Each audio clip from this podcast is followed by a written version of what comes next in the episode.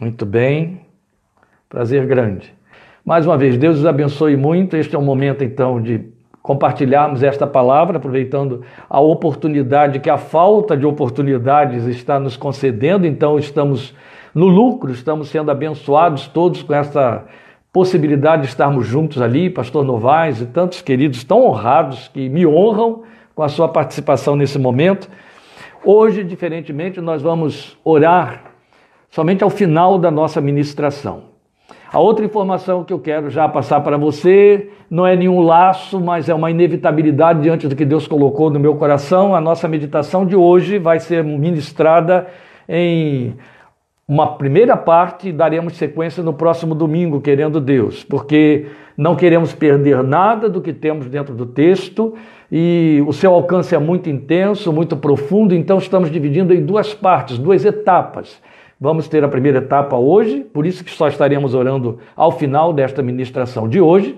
E a segunda etapa continuaremos querendo Deus domingo que vem de novo, 17h30 e daremos então a sequência. E a nossa meditação de hoje, ela está, toda ela de hoje, do próximo domingo, ela está é, no texto de, do Evangelho de João. São João, capítulo 1, é o Evangelho de João, que nós estaremos lendo agora, mas eu desta vez lerei os 18 primeiros versículos e a sequência no domingo que vem será então a partir do versículo 19 até o final do capítulo. Então hoje vamos ficar com o texto que é conhecido como Prólogo de João, que são os 18 primeiros versículos do seu maravilhoso evangelho. E depois desta leitura, então, estaremos considerando a nossa a proposta que o texto nos traz, que eu transformo em forma de questão, de uma pergunta: quem é este? Esta é uma questão levantada pelos discípulos, aqueles que já seguiam Jesus.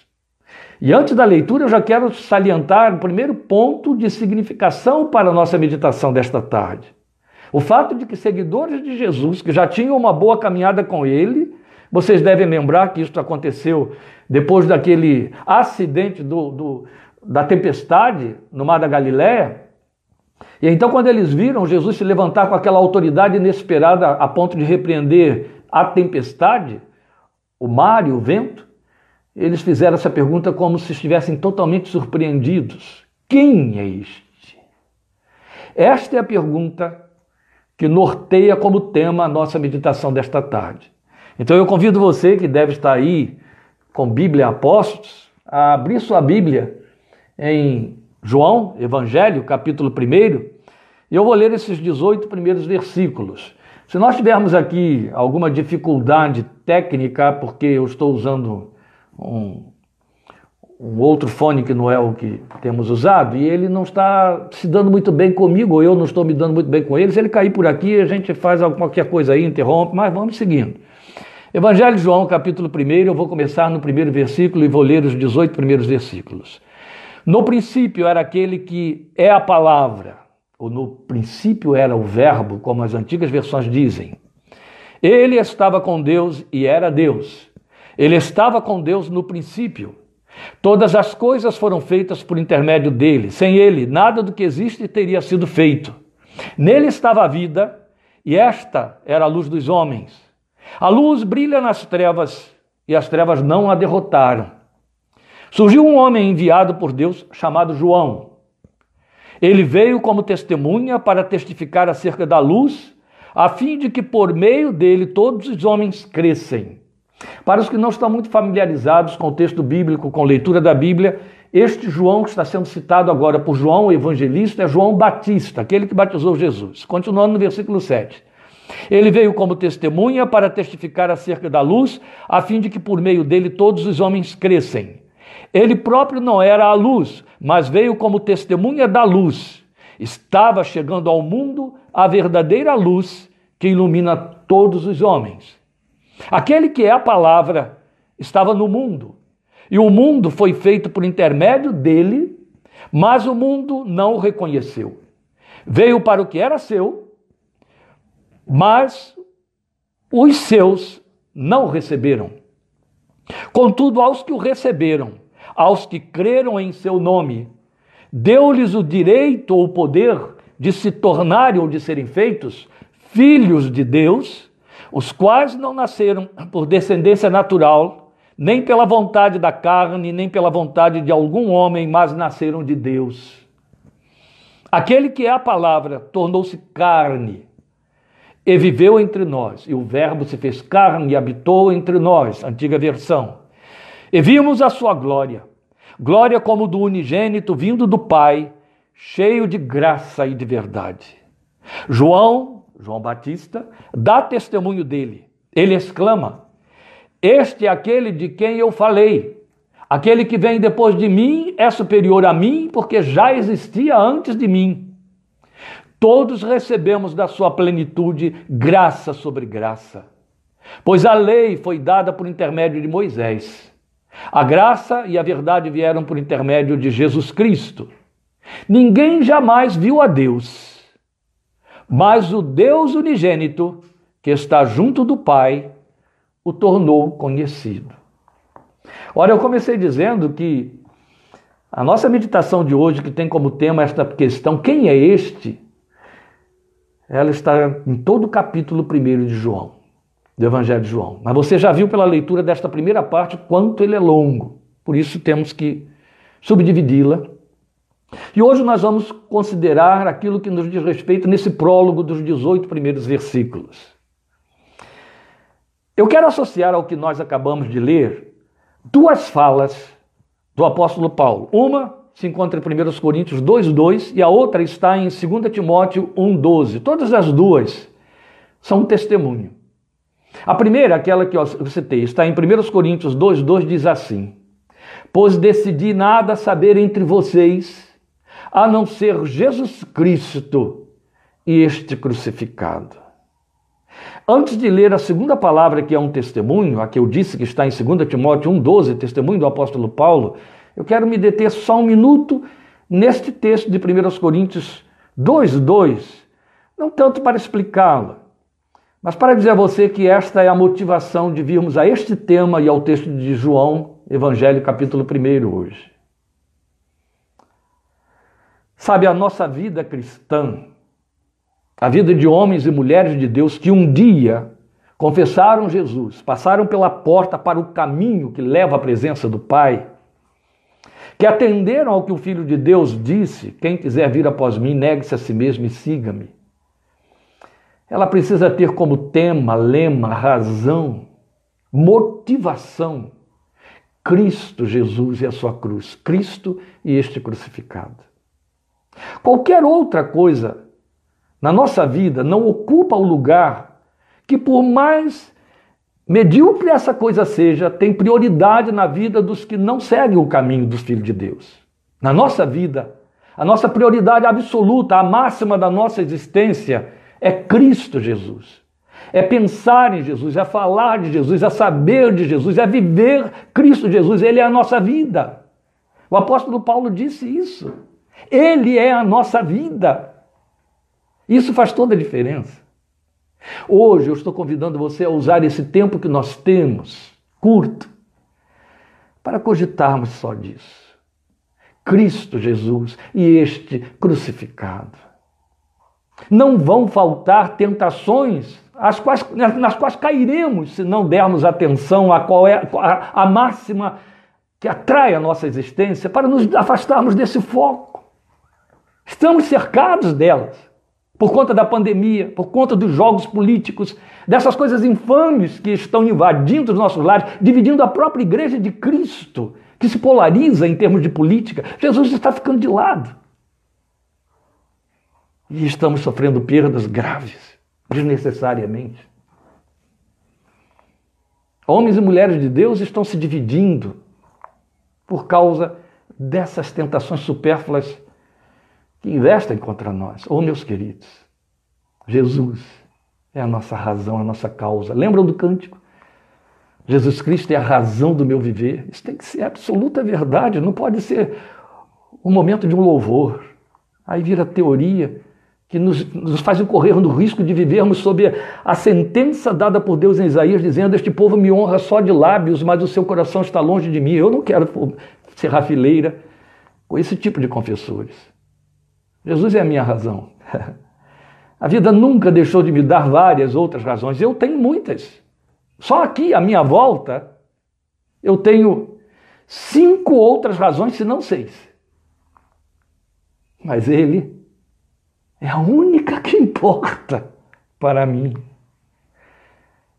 Ele é que supera todas as outras. Ele é que me inspira para ver motivos nas outras razões.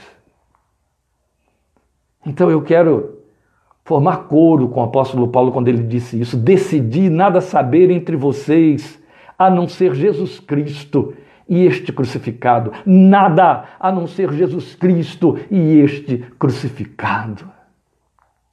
Eu nunca vou parar aqui na sua frente para estar discutindo mediocridades em termos da vida social e política que nos cerca. Isso é mundo. E mundo é inimizade contra Deus. A despeito de todas as desculpas que se deem, a nós importa um único discurso e que nos chamem de bitolados e coisas semelhantes. Amém. Glória a Deus. Eu quero essa bitola. Jesus Cristo. E este crucificado. Ao término da nossa meditação de hoje, eu acredito que você vai dar razão a Paulo. E aí, outro tanto ao que eu estou dizendo também. A outra declaração dele, que eu disse que é um testemunho, eu já citei, está em 2 Timóteo 1,12, onde aquele homem de Deus disse: Eu sei em quem tenho crido. Ele disse isso no final da sua carreira, escrevendo ao seu discípulo mais dileto, Timóteo: Eu sei em quem tenho crido. E ele estava se referindo a Jesus. E aí nós estamos diante de uma das mais poderosas declarações feitas por um homem. Porque ela não foi feita com arroubos, bravatas, no momento de disputa. Não. Ela foi ditada por um cristão experimentado no fim de uma longa carreira de fé, marcada por muitas adversidades e perseguições, exatamente por conta dessa fé. Sabe, não foi de triunfo em triunfo, foi de combate em combate. Foi no fim dessa carreira atribulada que esse homem de Deus disse: Eu sei em quem tenho crido. Depois de tudo e a despeito de tudo, o que ele está dizendo é Cristo Jesus e este crucificado. Eu o conheço, é o significado mínimo desta declaração, entende? Por eu sei em quem tenho crido, o que ele estava significando é eu o conheço, aquele em quem ele depositou a sua fé e esperança. Por que isto é importante? Porque há muita gente que diz conhecer Jesus, mas dele pouco ou nada sabe. Sabe, ouviu dizer. Há uma canção que fala isso. Ouvi dizer. Sabe por ouvir dizer. Sabe porque alguém leu um texto a respeito. Sabe porque participa de cultos e há pregadores nos púlpitos falando sobre Jesus. Isso não dá a ninguém, nem mesmo o fato de estarmos articulando aqui esta palavra, garante a você a autoridade de poder dizer: Eu conheço. Porque não é por ouvir dizer. Conhecer é viver, é experimentar. É preciso pegar o que se ouve e transformar pela fé em experiência. Então há muita gente que estão como os discípulos, que mesmo já tendo uma boa caminhada com o Senhor, se surpreendiam a esse ponto de perguntar: quem é este? Não se surpreendam. Lembra de Filipe? O Filipe que aparece até aqui no texto de João com confissões tão significativas nós vamos encontrá-lo evangelizando Natanael, seguindo o Senhor, se pronunciando lá no momento da multiplicação de pães no deserto. Esse mesmo Felipe, num dado momento, chega para Jesus e diz: Senhor, mostra-nos o Pai, isso nos basta. Jesus olhou para ele e disse: Eu estou há tanto tempo com vocês e ainda não me conhecem. Percebe como conhecer Jesus é mais do que uma experiência religiosa, do que ouvir dizer, do que cantar, do que participar de, uma, de um grupo. É uma vivência e profunda. Interessante que Paulo não participou daquela escola apostólica dos doze, caminhando dia a dia com Jesus. Mas o viu a caminho de Damasco, entrou em comunhão com ele pela fé e termina a sua carreira, como eu disse, de adversidades por causa dessa fé, dizendo: Eu sei em quem tenho crido. Então também é importante poder afirmar com autoridade: Eu sei em quem tenho crido, porque quem confessa o Senhor Jesus não pode se contentar em conhecê-lo porque ouviu de alguém, Porque pode cair no, naquele erro e perigo de se tornar um adorador que não conhece quem adora. Jesus disse isso à mulher samaritana e Paulo disse a mesma coisa aos filósofos de Atenas, aos atenienses.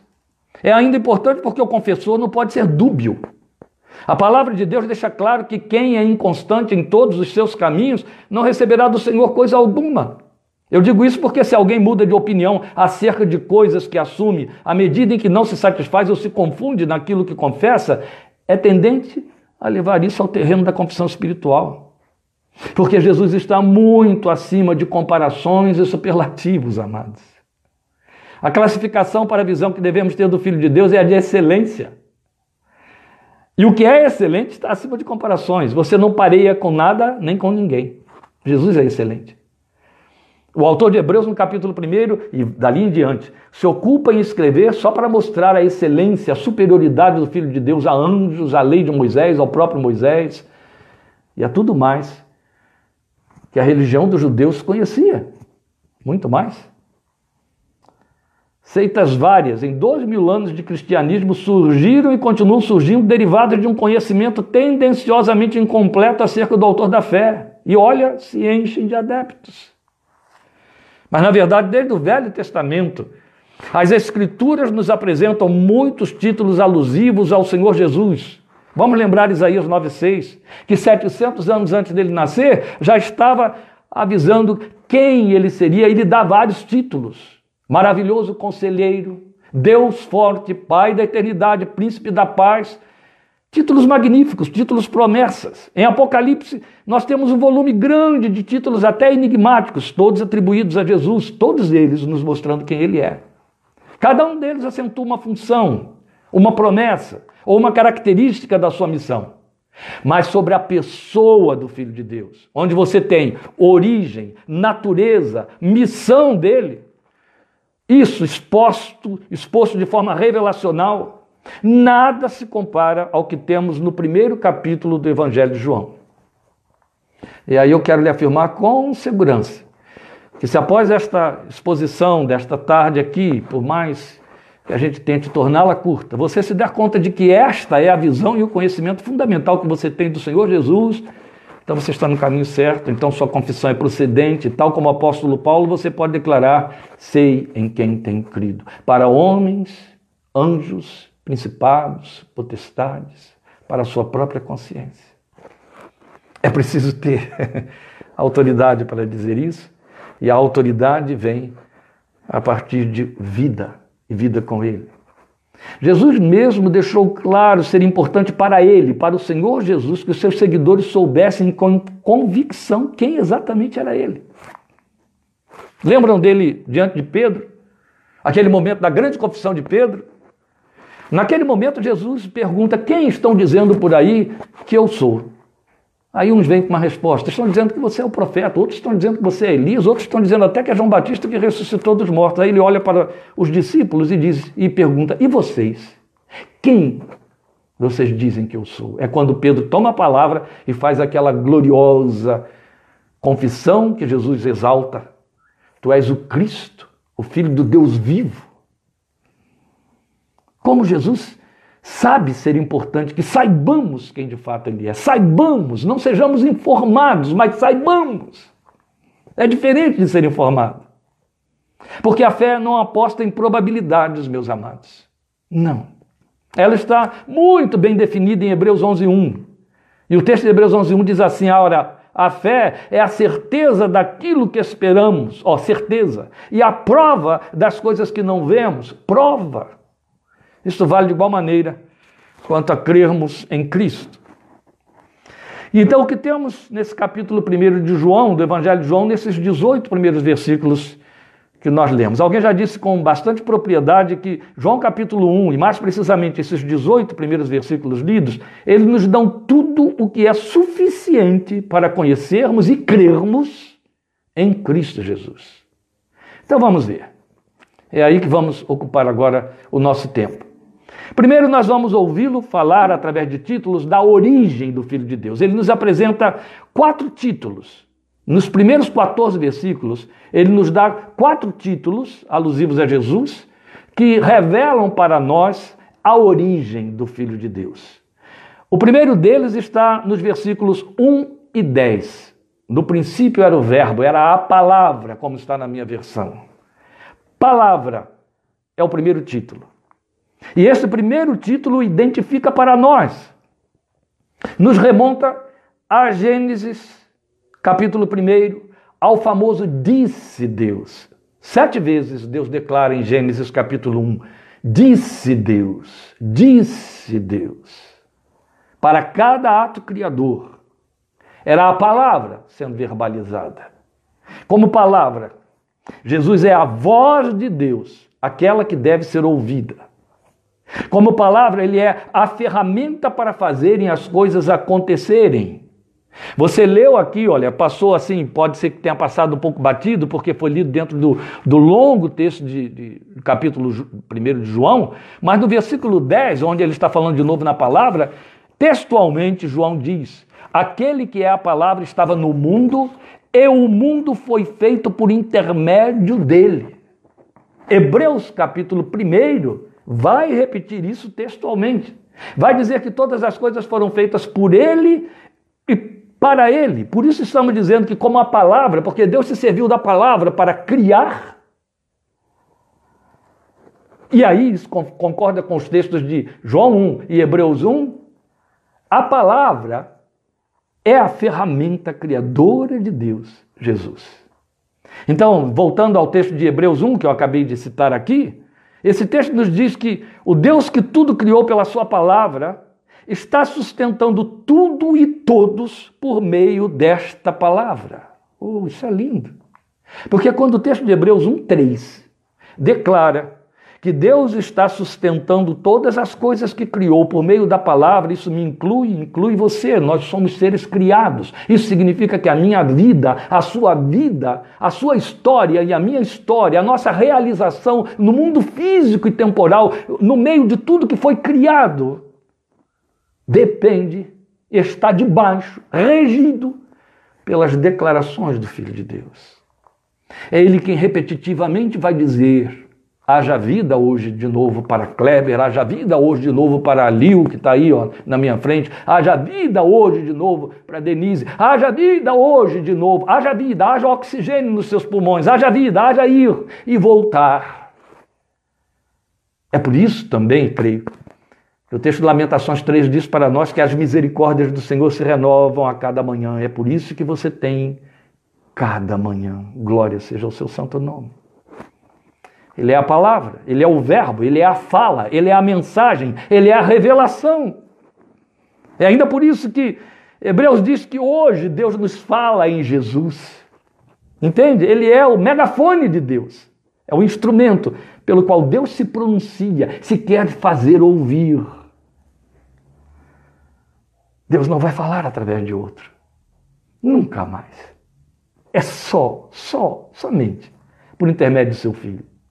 Foi a fala que se corporificou, que se materializou, Cristo Jesus, que criou todas as coisas, na boca de Deus, a partir da boca de Deus. Como palavra desde a eternidade, palavra realizadora. Jesus é a promessa e seu cumprimento.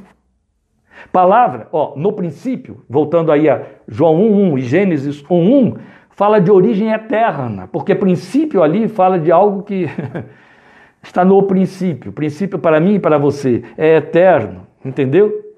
Então, fala de eternidade. É a expressão do nosso conhecimento de Deus e da eternidade. E aí um ponto importante apesar aqui.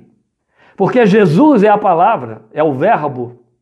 Olha, grava isso no seu coração. Ninguém pode pretender crescer no conhecimento dele por nenhuma outra via que não seja a palavra revelada. Lembra que foi dito para mim e para você por Pedro: cresçam no conhecimento e na graça de nosso Senhor Jesus Cristo. À luz desta revelação que nós estamos afirmando aqui, porque Jesus é a palavra, porque Jesus é o Verbo, ninguém pode pretender crescer no conhecimento dele por nenhuma outra via que não seja a palavra revelada. Nossa fé e nosso consequente crescimento no conhecimento de Cristo não existe fora da palavra. E é nesta equação. A palavra nos alimenta pela e para a palavra. Entende? Então, nem ouvir dizer, nem cultos, nem experiências de qualquer ordem podem nos fazer crescer no conhecimento daquele que é a palavra. Só pela palavra. É por isso que também nela está escrito que ele é o autor da nossa fé. Ó, outro texto saído de Hebreus, agora no capítulo 12. E é também por onde entendemos o real sentido de que nem só de pão viverá o homem, mas de toda a palavra da boca de Deus, de toda a palavra de Deus. Olha, a gente remonta agora outra vez ao texto com que iniciamos, 1 Coríntios 2,2, nas palavras de Paulo. Não quero saber entre vocês de outra coisa a não ser de Cristo Jesus e este crucificado. Em outras palavras, o que o texto está dizendo é que você pode até passar sem o pão, mas não pode passar sem a palavra de Deus. Depois nós temos mais dois outros títulos que se associam para significar a mesma coisa. Nos versículos 4 e 9: luz dos homens e verdadeira luz. Então os dois termos se complementam. Jesus mesmo se proclamou luz do mundo.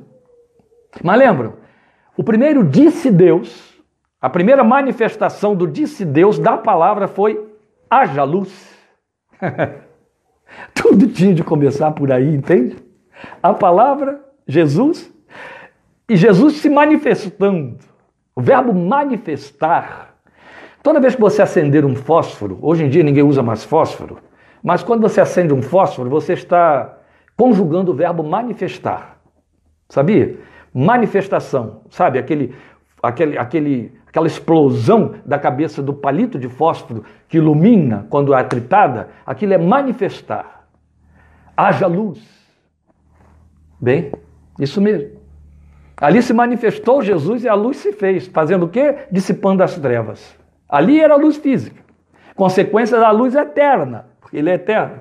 Por isso João disse que ele é a verdadeira luz. Ou seja, todas as coisas tiveram que ficar iluminadas porque Jesus se manifestou. Aí teve criação do grande luminar, que é o sol, e teve a sua criação por fim, a minha criação, e Jesus olha para mim e para você quando nele cremos e diz: Vocês são a luz do mundo. Entende? quando ele disse: Haja luz dentro de você, ele tornou você uma, um fósforo vivo, ativo uma manifestação dele gera, nesta sua geração, fazendo o quê? Dissipando as trevas. Foi dito que ele é luz como vida. A vida era a luz dos homens, está escrito aqui no texto que lemos. Luz que vence as trevas. O texto diz que venceu as trevas. Verdadeira luz porque ilumina todos os homens. Fala então de um iluminar que traduz vida e direção para a vida. Por isso ele mesmo, Jesus disse: Quem me segue não andará em trevas. Para quê? Para dizer o quê? Traduzir o quê? Uma caminhada que investe vida e se ocupa com vida. Tudo em Jesus fala em vida e contraria a morte. Por isso, segui-lo é garantia de uma vida que não cessa nem mesmo com a morte física. Vida eterna. Luz que jamais se apaga. É luz porque esclarece porque orienta, porque guia, porque norteia. E isso é uma metáfora. Luz aí é uma metáfora para falar exatamente disso: do esclarecer, da orientação, da, do guiar, do nortear. Mas presta atenção num detalhe muito significativo e importante para nós: é o fato de que, acabamos de dizer, ele está comprometido com a vida. E ele investe na vida. Ele deu a vida para que a vida acontecesse. Entende? A vida eterna. E um sentido para essa metáfora dele, luz do mundo, verdadeira luz, é tão significativo porque é visto no fato de que ninguém vive sem luz. Isso é um fato. Ninguém consegue viver sem luz. Quando a luz que ilumina o planeta acaba, o que, é que geralmente fazemos? Acendemos luzes artificiais ou então vamos dormir para não precisar fazer uso dela. Não é assim?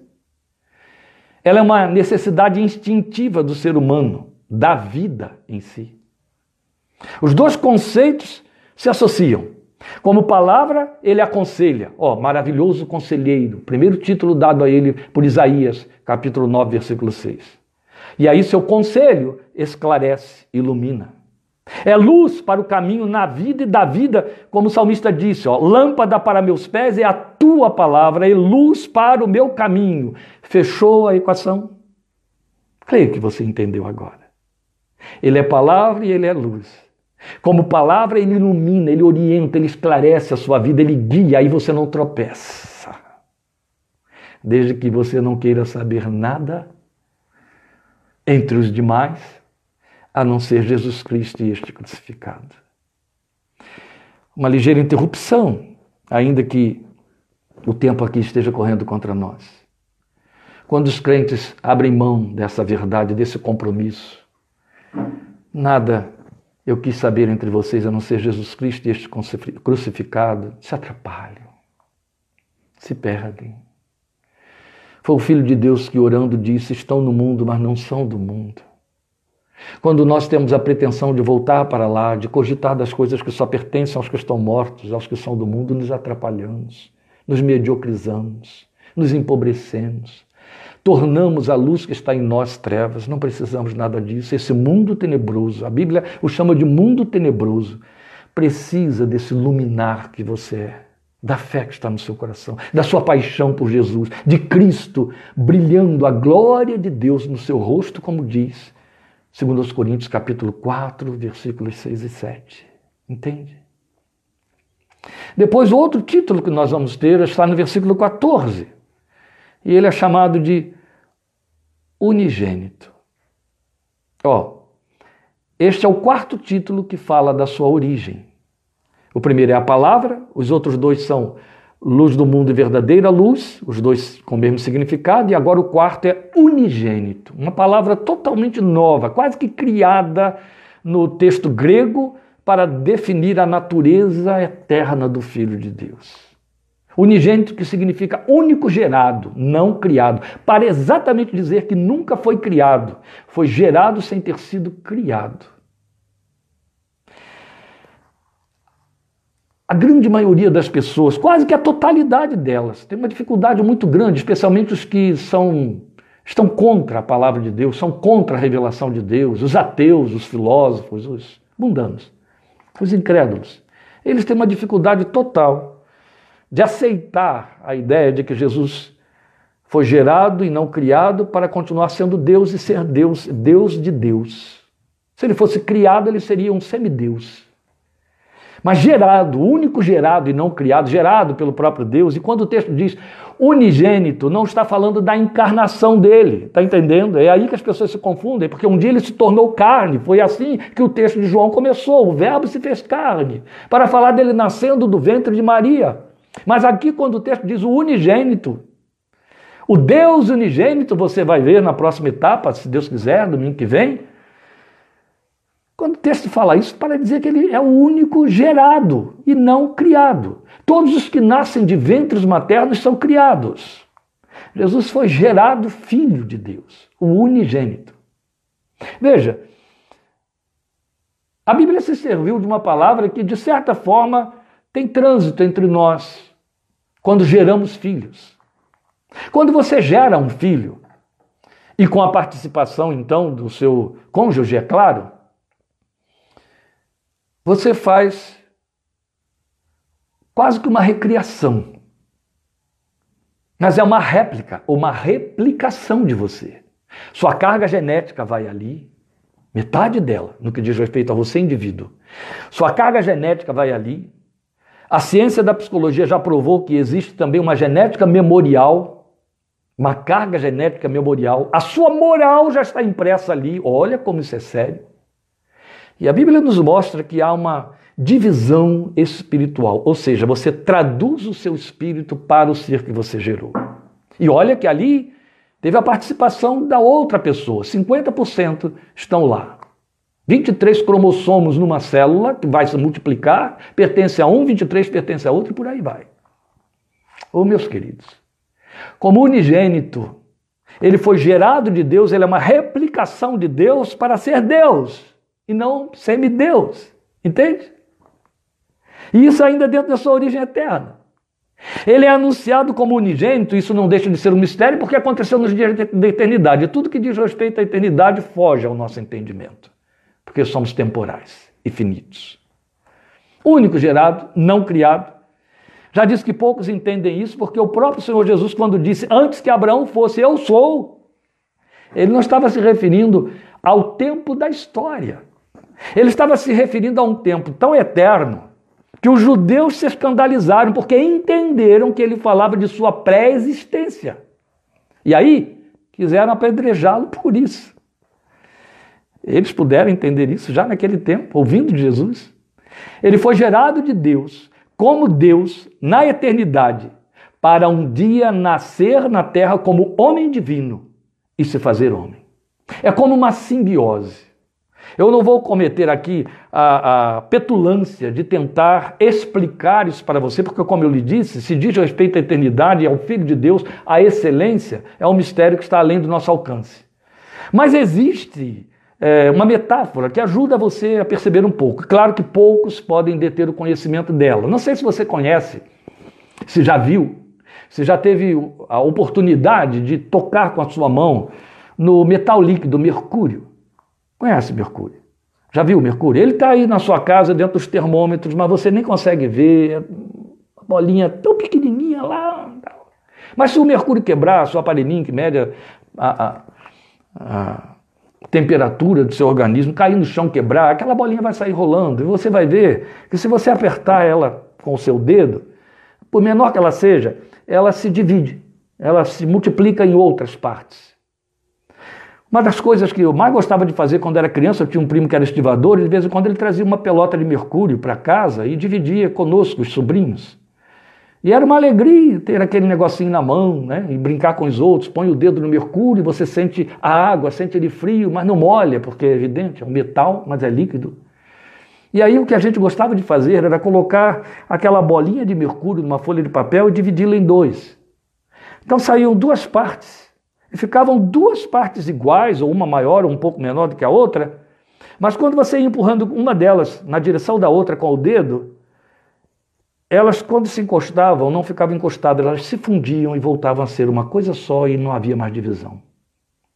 Isso é uma simbiose. É a expressão maior da simbiose. Quando a Bíblia fala de Jesus, o unigênito, ele está falando disso, essa bolha de mercúrio que se funde e forma uma coisa só. Daí Jesus ter dito: Eu e o Pai somos um. A condição de filho foi assumida visando o plano de nossa redenção. Por isso ele foi gerado como filho, porque o plano da redenção já estava sendo discutido na eternidade, já há muito tempo. Porque minimamente significa que, como expressão do amor de Deus por nós, ele já estava movido por amor desde os dias eternos, a vir nos conquistar e levar para Deus. Por isso, Deus nos diz em Jeremias: Eu te amei com amor eterno. Entende? Não é um amor que começou a partir do momento em que você, ou eu aceitei Jesus no meu coração, ou eu entrei numa igreja, ou passei a ler a Bíblia, ou a partir do momento em que eu nasci do ventre da minha mãe, eu passei a ser amado por Deus. Não.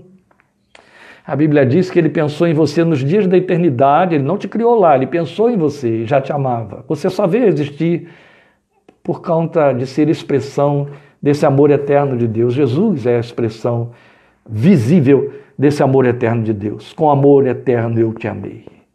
Então, esta origem eterna dimensiona a natureza multidimensional do Cristo de Deus. Daí, dois outros títulos que explicam a sua natureza. Agora a gente sai da origem para a natureza de Jesus, ainda que isso nos leve de volta a bater no ponto eternidade ou eterno. Veja, eles estão nos versículos 17 e 18. Dois títulos. No 17, Jesus Cristo. No 18, Deus unigênito. Eu te falei que voltaríamos a ele, perdão, porque eu disse que seria no próximo domingo, mas ainda é hoje, embora o nosso tempo esteja esgotando aí. Preste atenção nisso que é muito importante. O evangelista nos mostra essa dualidade da natureza do Senhor Jesus, tão homem, pelo nome humano Jesus Cristo, ou nome seguido do título, Jesus, o nome, o título, Messias, Cristo, no grego, ungido, quanto Deus, pelo título Deus Unigênito, do versículo 18.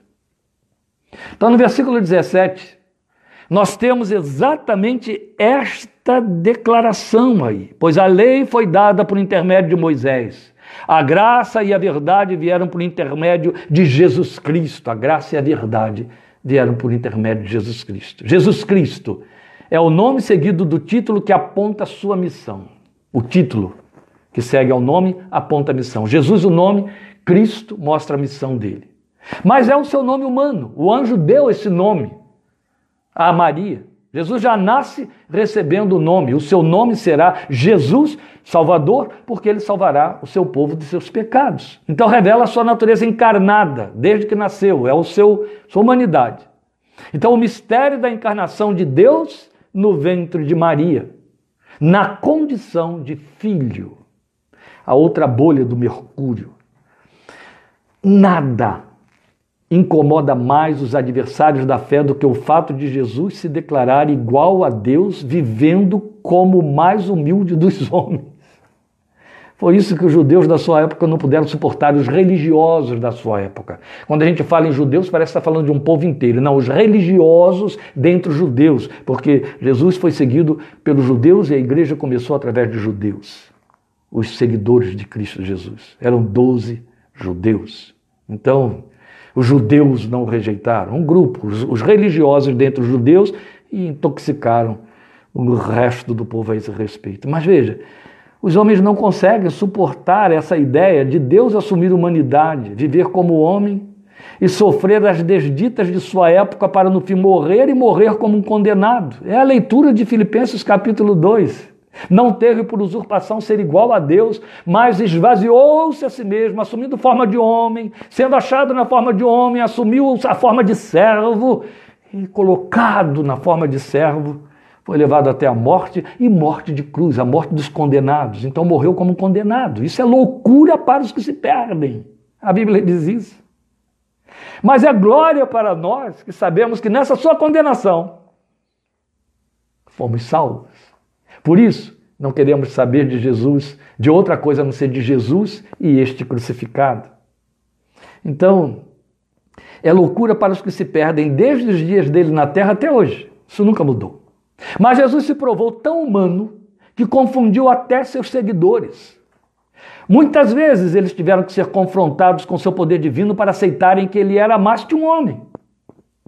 Tão humano era. Mas se o Filho de Deus não se fizesse humano, não em sua humanidade perfeita e sem pecado a humanidade decaída e condenada por Deus. Não poderia vir a ser o cordeiro do sacrifício que satisfaria a justiça santa do Deus ofendido pelo pecado dos homens, meu e o seu. Não poderia ser oferta viva, levando nossa morte em seu corpo na cruz, para nos dar a vida que dentro desse corpo ele mesmo era e ele trazia. Como homem, Jesus nos deu uma visão real de quem Deus é. Quem vê a mim, vê o Pai, ele disse para Filipe. Como homem, Jesus se identificou com nossas misérias, com nossas dores, com nosso desespero ou desesperos. Daí, sem poupar palavras, a Bíblia dizia que ele era homem de dores e que sabe o que é parecer, padecer ou sofrer. E por conta dessa identificação, ele pode ajudar, compreender, sentir nossas fraquezas, nos ajudar nas tentações, porque conhece suas dimensões todas. Eu gosto de parear isso aqui com uma ilustração bem da prática da vida. Quando você está sofrendo de uma enfermidade que as pessoas à sua volta nunca experimentaram, ouve você gemer ou reclamar, mas não conseguem compreender a dimensão do que você está sofrendo e você procura um médico. Via de regra, o que você faz é chegar diante desse médico ou dessa médica e expor as suas queixas. E aí você começa a apresentar os sinais da sua doença e ele vai ali avaliando até que, às vezes, isso é raro, não é? E ainda bem que é raro, porque, por coitados dos médicos. Mas, às vezes você esbarra com um médico que chega para você e diz: Eu já tive isso aí, eu sei o que é isso, já passei por isso. E nesse momento você se sente tão aliviado, tão identificado. Você não precisa estar usando mais de palavras, não precisa estar mais entrando em detalhes, em minúcias. A pessoa que está ali para te ajudar já passou por aquilo, sabe tudo que você está sofrendo, de repente sofreu até um pouco mais. É isso que você tem diante do Filho de Deus. Quando sofre suas angústias, tristezas, desespero, enfermidades, pecados, por conta de suas tentações, a Bíblia diz que ele foi tentado em tudo, mas sem pecado. Sabe o que é padecer, sabe? Incorremos na tentação de quando oramos e falamos em nossas orações, de nossas aflições a Deus, nós queremos convencer Deus do que estamos sentindo como se fosse impossível para Ele entender. Porque Ele é Deus e nós homens. Nós temos carne e Ele não. Habitamos no mundo físico onde Ele não habita. Não, Deus encerrou esse problema quando encarnou na pessoa do seu filho e o tornou humano, homem como eu e você, a ponto de ir até a morte e o pior tipo de morte. Morreu como réprobo, morreu como imundo, morreu como condenado, reprovado dos homens. Não morreu uma morte nobre, mas uma morte que a Bíblia chama de ignomínia. Para que você pudesse se sentir identificado por ele, por mais baixo que você desça nas adversidades da vida. Ele é igual a você, mas divino. Aleluia. Como Deus, ele participou da criação como agente dela. Por isso que ele é chamado de unigênito, Deus unigênito, no versículo 18. Entende? Ele está identificado conosco como homem e ele tem a capacidade de nos elevar como Deus, porque é Deus. Então, o versículo 18 diz que ele é o Deus unigênito. Na mesma medida que ele é homem, ele é Deus. É Deus de Deus, a bolha do mercúrio. Não é um Deus menor que Deus, não é um demiurgo como querem os filósofos da antiguidade, não, mas Deus em sua função de resgatador.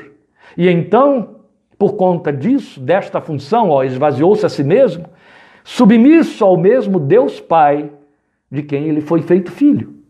Porque é Deus, e provando que é Deus, ele concedeu perdão, ressuscitou mortos, proclamou sua palavra como mandamento novo, um novo mandamento vos dou. O primeiro tinha sido dado pelo Deus eterno. Ele julga, ele absolve, também condena. Já dissemos que ele participou da criação e como agente dela e como palavra que ordena a vida sustenta, ele é criador. Porque a Deus pode se proclamar como sendo caminho, verdade e vida. Veja, as três essências da existência humana: caminho, verdade e vida. Porque a Deus pode entregar sua própria vida e tornar a tomá-la. Ele mesmo disse isso e provou, glória ao seu nome. Porque a Deus pode falar como Deus e em lugar de Deus. Ouvistes que foi dito.